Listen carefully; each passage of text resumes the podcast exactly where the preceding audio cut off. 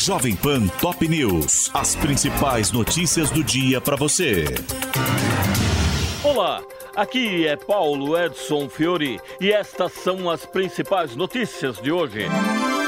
Gilmar Mendes reconduz Edinaldo Rodrigues à presidência da CBF. O ministro do STF acatou manifestações da PGR e da AGU e destacou que o afastamento do Cartola poderia prejudicar a seleção brasileira e tirar a equipe do pré-olímpico da Venezuela, cujas inscrições se encerram hoje.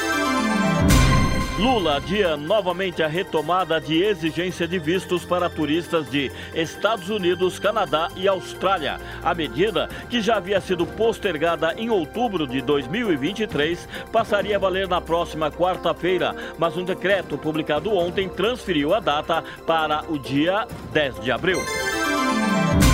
Ricardo Capelli diz que irá às últimas consequências para punir responsáveis por supostos planos para assassinar Alexandre de Moraes. O ministro interino da Justiça e Segurança Pública classificou como gravíssimas as revelações feitas pelo magistrado do STF, entre elas a proposta de ser enforcado em praça pública, e afirmou que os responsáveis serão punidos.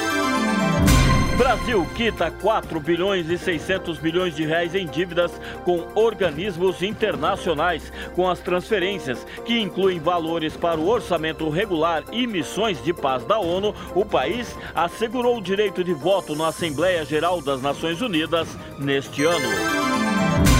Começa hoje o prazo para adesão ao Refis da Receita Federal, o programa de renegociação de dívidas que propõe redução total de multas e juros, com parcelamento de até 48 vezes, vai até 1 de abril. E os interessados devem formalizar o pedido no portal ECAC do governo. Buscas por helicóptero desaparecido no litoral norte de São Paulo entram no quinto dia. A Força Aérea retoma nesta manhã os trabalhos para tentar localizar a aeronave após haver descartado ontem a ligação de um cadáver encontrado em Natividade da Serra com os quatro ocupantes do voo. Polícia Civil de São Paulo recupera relógio avaliado em um milhão de reais, roubado de médico de Lula. A joia, levada em dezembro do cardiologista Roberto Calil, estava em uma casa no município de Taboão da Serra, na Grande São Paulo, mesma região onde foi preso o suspeito de ser o autor do ataque. Vereadores retiram apoio e CPI, que pretende investigar padre Júlio Lancelotti em São Paulo, pode não ser instalada. Após a divulgação dos nomes dos parlamentares que assinaram o documento a pedido de Rubinho Nunes, do União Brasil, quatro deles se disseram enganados e surpresos com o direcionamento da comissão, afirmando que votarão contra. Mulher que acusa Daniel Alves de estupro na Espanha irá processar mãe do jogador por divulgação de imagens. Lúcia Alves publicou vídeos em que a jovem aparece se divertindo em bares e festas, questionando se ela estaria de fato traumatizada e pode ser responsabilizada criminalmente, uma vez que a identidade da garota era preservada pela justiça. Estado Islâmico assume a autoria de atentado terrorista que matou 84 pessoas no Irã. Inicialmente, o número de vítimas que havia sido divulgado após os ataques durante homenagens ao general Qassim Soleimani, assassinado por um drone em 2020, era de 103, mas o governo iraniano reduziu ontem o total de mortos.